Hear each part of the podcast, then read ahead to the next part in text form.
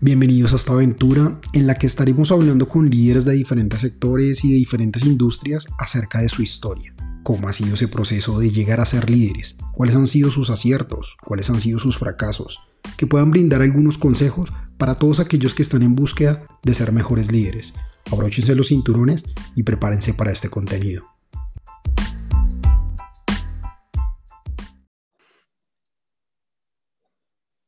Ok, bueno, eh, hola a todos. El día de hoy tenemos a, un, gran invitado, alguien con quien trabajé hace algunos años, eh, Giorgio Suigi. No sé si lo pronuncié bien, ¿no? Sí, sí, sí, muy bien, gracias. y bueno, Giorgio, Giorgio eh, normalmente pues es, un techie guy, es, alguien que viene de tecnología, es alguien que viene de, de desarrollo, de conocimiento de bases de datos pero no sé por qué cosas de la vida resultó involucrado en temas de marketing como yo, en temas de analytics, en temas de todo esto atado a, los informes, dashboards y, toma de decisiones basado en data. Eh, y pues ha tenido unos roles interesantes a través de Latinoamérica y Norteamérica. Yo, yo me, me, estuve involucrado en un equipo precisamente que estaba basado en Norteamérica, con presencia en Colombia, y ahí nos conocimos. Y bueno, la idea hoy es pues, pues traerlo acá eh, a que nos comparta un poquitico su perspectiva de liderazgo eh, y que podamos aprender todos acerca de eso. Entonces, nada, Giorgio, bienvenido, muchas gracias por estar acá. Muchas gracias por tenerme aquí. Hola a todos.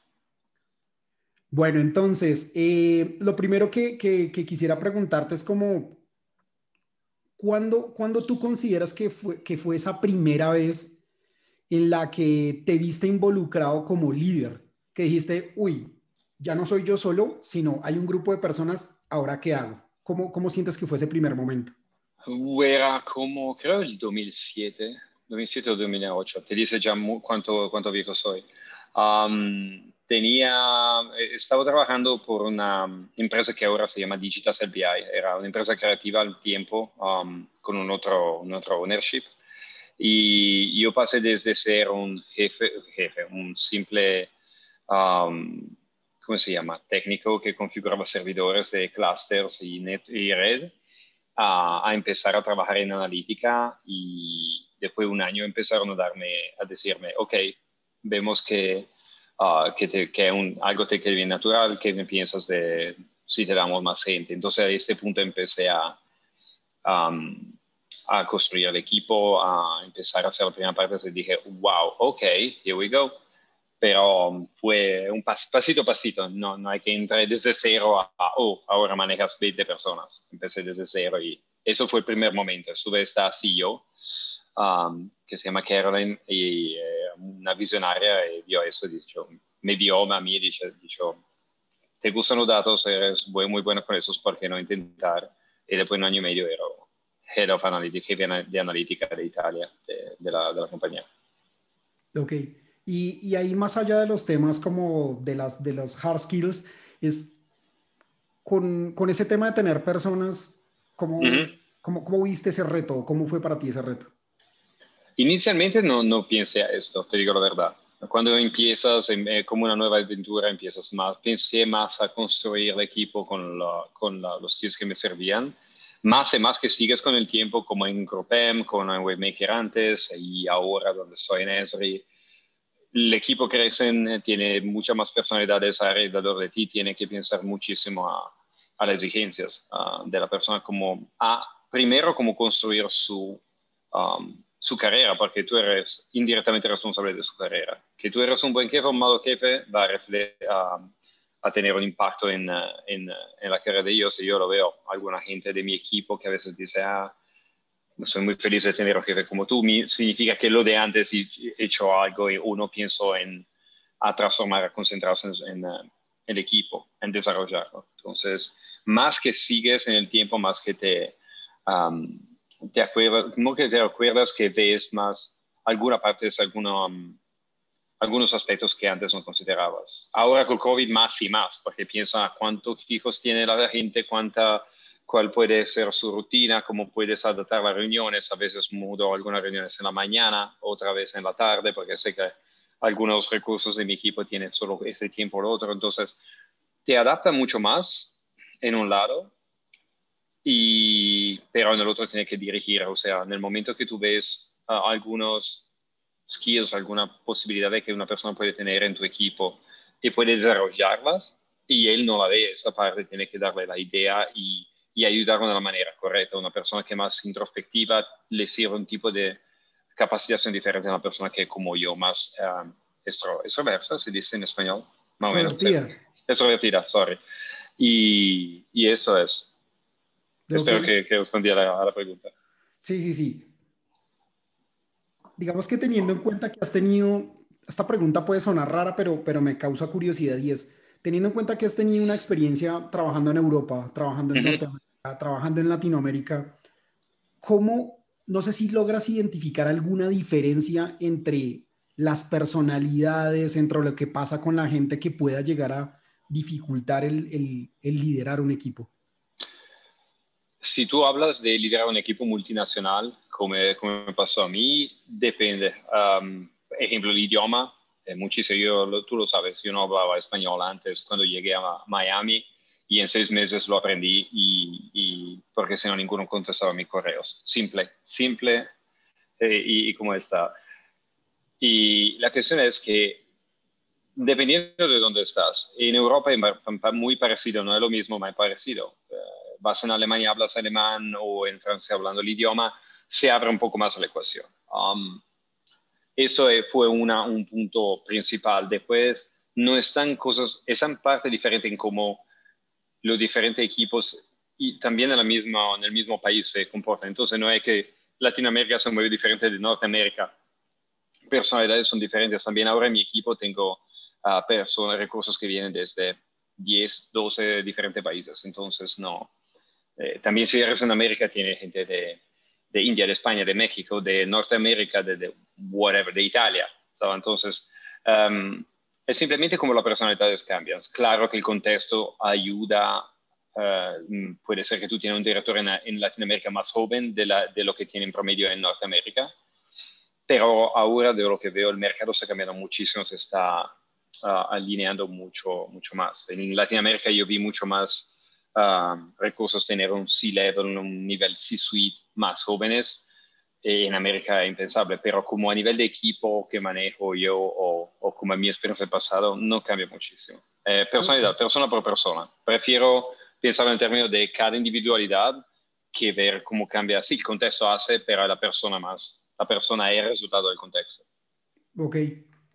¿Y tuviste algún referente, algún mentor el cual tú dijiste, no sé, yo, yo, yo no sé cómo liderar un equipo, mi referente es esta persona o, o cómo lo aprendiste?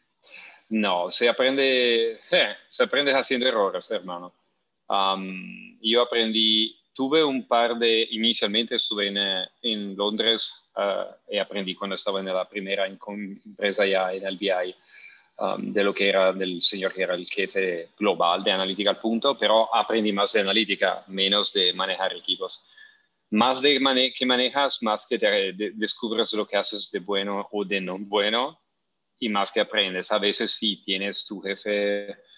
En el pasado tenía, estuve uno en, cuando estaba ya en WPP, la segunda parte, tenía un jefe antes que empezó a enseñarme a hacer más um, más ah, conectado a lo que tenemos que hacer, más easy en algunas partes, porque soy muy, en algún punto soy muy agresivo, pero el otro, em, em, ¿cómo se llama? Eh, el segundo que llegó desde España, el Alberto, Alberto Anaya, él me enseñó muchísimo el cómo enseñar, cómo tratar un equipo, cómo inspirarlo sin matarlos. y me dio una, él, si tú tienes que decirme cuál podría ser tu mentor, él, su manera, yo trabajé con él solo algunos meses, su estilo, su manera de manejar su, el equipo, su manera de pensar, y un otro de Jorge, uh, Jorge Serra, el jefe de trading donde estamos nosotros, cómo manejaba su equipo, wow. So, esos dos, cuando lo vi, dije, wow, ok. Y aprendí muchísimo del estilo de comunicación. Soy di totalmente diferente de ellos. Yo soy eh, muy ah, directo, muy a veces demasiado agresivo. Yo soy muy más, mucho más una cosa que yo admiro muchísimo en un líder. y, pero ver, ver, cómo ellos manejaban a nosotros, líderes, y a los equipos alrededor, me, me, me enseñó muchísimo. Ok, ok, ok. ¿Y cuál, cuál sientes tú que ha sido como de toda tu experiencia, como uno de esos errores que cometiste como líder que dirías, no, no, no lo volvería a cometer? Eh, lo hice, el, el, error más grande y lo hice al principio fue no considerar la personalidad que estaba conmigo y pensar simplemente tenemos que llegar a un objetivo juntos, no matter the cost. No me interesa de, de, lo demás. Tú estás allá porque sabes hacer analítica, hacemos analítica. Al final, cada persona llega a la oficina y va a un trabajo, va a un trabajo mayor de tiempo porque tiene una idea de lo que quiere ser y hasta que no llega a esa posición quiere crecer continuamente. Ah, no considerar esto es el error más, más grande que, que, que yo hice. Lo hice una vez sola, aprendí desde esta. ¿Qué, ¿Cuál es el impacto que crees que eso causa? O sea, el, no tenerlo en cuenta. Eh, lo ves simplemente que la, eh, primero la gente no te ve como uh, un manager que se cuida de él. Entonces, cuidarse de, la, de, de tus recursos te paga 40 mil veces uh, en, en uh, retorno, porque, ejemplo, yo lo veo cuando estoy en emergencia, lo vi antes cuando nosotros vamos juntos y lo veo ahora. Si estoy en emergencia, estoy con el agua a la garganta, mi equipo trabaja off hours hasta que no estamos listos para ayudarme. O sea, el equipo está listo para hacer un paso más que usualmente no haría, porque se identifica con el líder, se identifica en un grupo porque tú te cuidas de ellos, tú piensas a su desarrollo, ellos dicen, ok, tú te cuidas de mí, yo me cuido de ti. Eso es lo que pierdes, pierdes la, el ambiente del equipo, porque tú puedes ser un líder perfecto que genera un montón de demanda, de plata, lo que sea. Pero si el equipo no te sigue o no se identifica, la primera oferta que encuentra se va, va a quitar la, empresa directo. En mi caso, uh, yo tengo un, promedio bastante bajo de, de recursos que, que, se van y allá depende del mercado y allá tiene razón tú. En el mercado como Latinoamérica más rápido depende, tiene menos agencias, el mercado más constringido, entonces el turnaround es más rápido. Pero en promedio, usualmente mis equipos son bastante, se, se quedan bastante con el jefe. Ok, ok, ok. Y ahora la, la pregunta contraria. Te, te, preguntaba como cuál creías que había sido el peor error. ¿Cuál crees que, que ha sido como mm, lo mejor que has hecho de lo que te sientes orgulloso como líder? Uh, ver algunos recursos de mi pasado que, que ahora están jefes en otras organizaciones o um, saber que, que los, los inspiré. O sea, al final, um, tú puedes generar billones de dólares, una empresa, hacer como, como está haciendo ahora, como hemos hecho juntos en GroupM, uh, reporting por 200 clientes, whatever. Sí, son cosas que me hacen orgullo, pero me hace orgullo por la gente que lo hizo. Okay. O sea, pensando la individualidad, eso. Ver una persona que desarrolla su carrera y después me dice gracias porque, uh, no sé, tu ejemplo uh, me ayudó mucho. Uh, me hace, me hace mucho orgullo esto. Ok. Ok, ok, bueno. Mm, y, y, en un entorno, digamos, es el entorno en el que estás, y me refiero al, al, normalmente siendo una persona de tecnología, de desarrollo, de conocimiento de datos, involucrado en un escenario de marketing que de alguna manera antes no se veía, antes no existía. ¿Verdad? El marketing era la, la gente loca, la gente eh, sigue a serlo, hermano, sigue a serlo. Y, y, y, la gente de tecnología eran los geeks, los nerds. Esos mundos se combinan cuando entra el análisis de datos, la analítica, entra el mundo. ¿Cómo, ¿Cuál crees que es el reto de unir esos dos mundos de los, de los geeks y, y los, los creativos en un solo e-, equipo? Sabes, para mí, y eso es mi fortuna, porque si no, um, no creo que sea en este punto, en este lugar de mi carrera, pero um, más, yo no lo sabía al momento, cuando empecé con esta carrera, entré en una aventura no sabiendo dónde iba.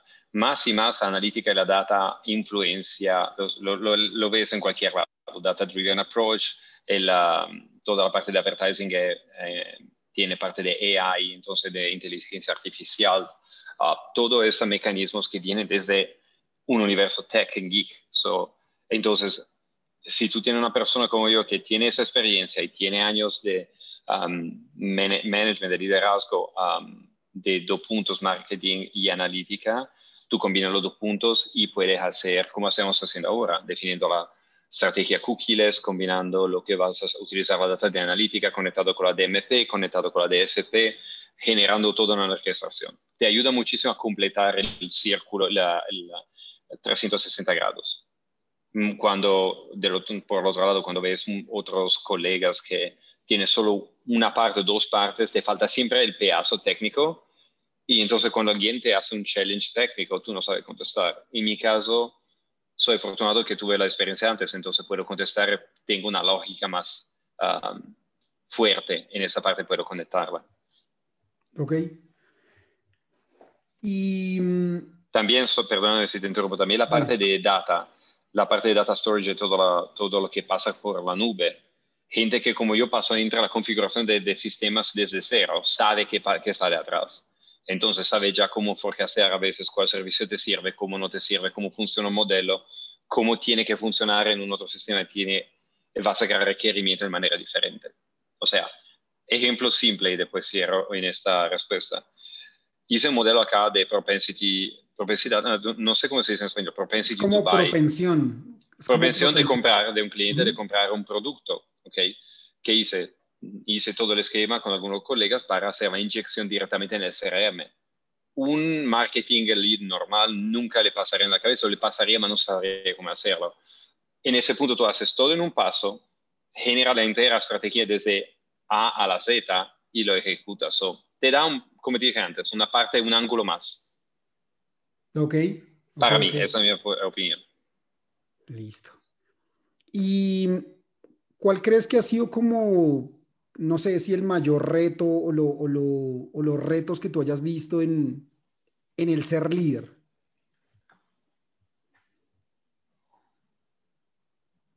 El mayor reto en el ser líder. Es un, poco parecido con lo de antes, lo que es el reto, lo de que eres orgulloso. El reto, eh, primero eh, eh, te dije, inspirarme, ponerme, compartir todo mi conocimiento con, mis equipos hacer que algunas empresas donde trabajé, por menos, la dejé que eran más, más data-driven de lo que son ahora. Y no es una cosa simple, especialmente en algunos, en algunos ah, ambientes donde tendría, se dice mucho, muchos ambientes, muchas compañías dicen, ah, soy data-driven, al final tú trabajas en eso, dicen, no, tú no eres data-driven. Tú quieres ser data-driven, pero esa es otra historia. Entonces, eso creo que es el reto, el reto más grande. Cada vez que entro en una empresa digo, sí, yo alcanzo a tener los máximos líderes de la empresa eh, que siguen la estrategia de data que estamos definiendo y puedo dar, generar un valor incremental basándome solo su datos y no su um, feeling o, o, suposiciones que una persona tiene, eso es un reto enorme. Ok. Ahí voy, normalmente, y esto es, esto es una, una, suposición que hago, tú eres una persona que normalmente se mueve muy solitaria. Eh, pues acá para compartirle a todos, Giorgio es, es fotógrafo también, toma unas, unas, unas, fotos impresionantes, viaja mucho, pero normalmente viaja solo. De pronto con Gwendolina, que es un... Sí, hermoso, la tengo acá. Esa es mi Gwendolina, mi mascota. Entonces, la, la, la, pregunta que tengo es, normalmente estás en, en, en, en, journeys muy solitarios y de ir a tomar fotos y de esperar muchas horas. ¿Qué pasa con esa personalidad tuya cuando la traes a, tengo que trabajar con un equipo grande de equipos? ¿Cómo, cómo te sientes frente a ese, ese reto? para mí es lo mismo, o sea, yo adoro viajar en mi mundo porque mi manera, fotografía, la naturaleza en general, mi manera de conectarme al mundo, mi manera de comunicar con mí mismo. Entonces, es, es una parte, claramente cuando tú eres allá, tú eres una persona, que lidera todo lo demás. Entonces, al final de la cuestión, tú eres siempre solo en tu universo, pensando a todo lo demás. Entonces, tú eres un motor y no cambia de muchísimo. Eh, la cuestión es, uh, el, mi viajar solo no es que me genera, no es que me pone en una posición de ser, um, de tener miedo, vamos a decir así, de uh, socialidad o de interactuar con diferentes personas. Como ves, tú conoces mi personalidad, soy todo lo contrario la cuestión es diferente. Muchos líderes son diferentes que yo, cada persona es diferente.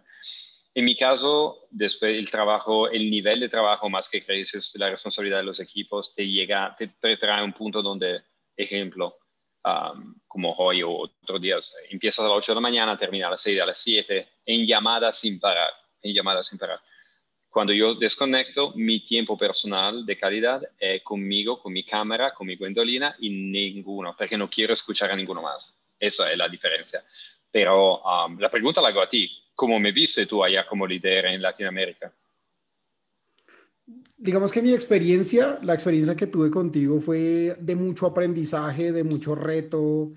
Eh, creo que conectamos porque de alguna manera los dos, pues los dos somos, venimos del mundo de tecnología y estábamos en, en, el tema. No, no, sé por qué razón eh, tuve feeling contigo, o sea, tú hacia mí, porque de, el mío hacia ti fue más de aprendizaje y creo que aprendí muchas cosas.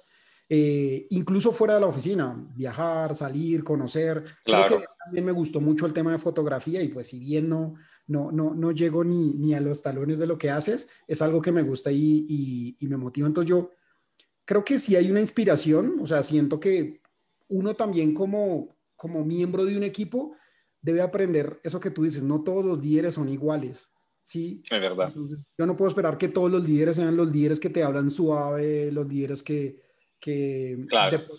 sino, sino es un estilo de liderazgo distinto y creo que también impulsa y también genera como esa, esa potencia a quererse mover, a querer hacer más cosas. Entonces, eso, esa es como la perspectiva que yo tengo, al menos desde, desde mi punto. Y allá no viste cuando estaba allá la, personalidad solitaria, la viste en el viaje, pero no en el liderazgo de equipo, porque es una parte relacional. Entonces, ves que las dos cosas se combinan al final. La solitaria la veo cuando veo las fotos y efectivamente sé que no, que, que, que a ese lugar llegaste. Sí. Entonces, eso. Eh, ok. Listo. Em, ¿cuál, ¿Cuál crees tú o cuál consejo podrías tú compartirle a la audiencia de, para hacer? Ah, bueno, antes de eso, había escuchado cuando comenzamos que, ¿qué es lo que piensas tú que es, que es ser un líder? ¿Cuál es tu opinión personal de ser un líder? Eh, sí, te dije, yo tengo mi idea. Eh, no tengo un concepto de ser un líder. Mucha gente se define un líder o sabe qué es ser un líder. Eh, son los otros que te dicen si tú eres un líder. Si, una, si tu equipo, tus recursos te dicen que lo tratas con, con respeto, que, lo, que lo, lo, apoya en su crecimiento, que tiene, ¿cómo se dice? Compassion en inglés, ah, que, que que estás conectado con ellos emocionalmente, eso si tiene un problema en la familia, eh, te interesas porque te, te, interesa de verdad, no solo por, por forma. Eh, esto es un, algo que te puede decir, yo estoy haciendo algo bueno, pero nunca me voy a definir un líder. Son los otros que tienen que definirse un líder. Si no, está, está lleno de... El mercado ahora está lleno de individualidades que se autorreferencian, líderes, seguro, genios del mundo, whatever Em, la verdad es que son los otros que dicen, tú puedes decir lo que quieras, pero eh, son la persona con la cual trabajas que te dicen si te definen como líder o no. Ok. okay es mi punto de vista. ¿Y cuál, cuál consejo podrías tú compartirle a, a, esas personas que nos estén escuchando y de pronto estén en búsqueda de, de, ser líderes, de, de, fomentar eso en los equipos y que no encuentran el camino? ¿Cuál, cuál sería tú ese, ese consejo que podrías darle? Primero, mucha paciencia Eh, en el sentido que yo ahora estoy cambiando mi manera de ser líder, también comparado con lo que cuando no hemos conocido soy más soft en algunas cosas, menos en otras. Paciencia porque es un proceso de crecimiento continuo, entonces se va, uh, se va a cometer errores, cometer errores, cometer errores, y en ese caso no se tiene que tener miedo, o sea, cada persona hace errores, se sigue. En el momento que Em, dejamos a nuestro miedo de comernos o atraparnos el fin, porque el equipo lo va a ver, lo va a sentir y no es un buen clima. Um, y se genera tensión inútil. Segundo, para ser, vamos a decir, líder o jefe, whatever it is, manejar equipos, tiene que acordarse, tenemos que acordarnos, o tienes ustedes que acordarse que um, son personas son personas como nosotros, tienen necesidades, tienen familia, tienen emociones. Va a estar un día donde están al 100%, va a estar un día donde están al 2%. es un balance continuo y no es fácil. O sea, tampoco para mí, también al día de hoy a veces no es fácil, pero por eso paciencia, como yo decía en Latinoamérica. Um, y esa es la segunda. Y la última que digo es, eh, más que se sube en la carrera, más, más difícil va a ser encontrar gente que son, como, como me dijiste antes, tus mentores o gente de la cual puede aprender.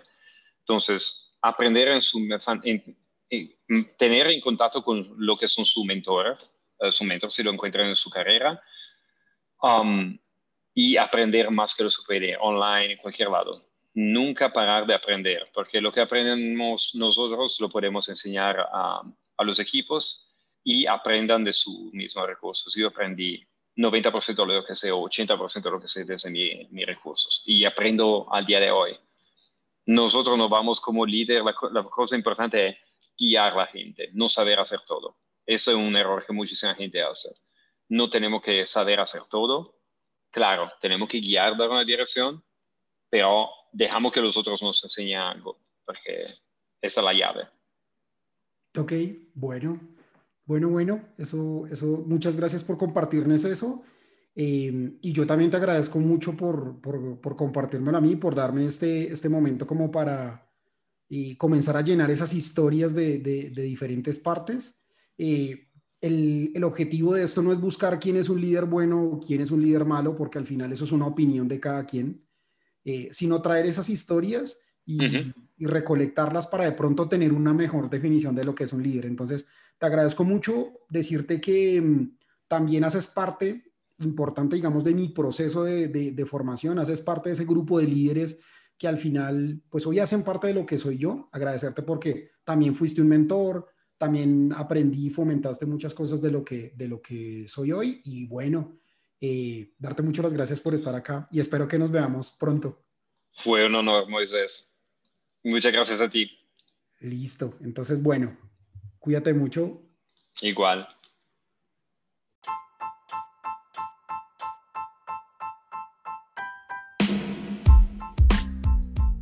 Gracias por escuchar una historia más de Historias de Líder. Recuerda que si te gustó, te pareció interesante y crees que le puede aportar a alguien más, compártele el contenido. Estamos en YouTube, en Spotify y en otras plataformas de podcast. No olvides suscribirte para recibir las notificaciones y las alertas cada vez que un nuevo capítulo esté disponible.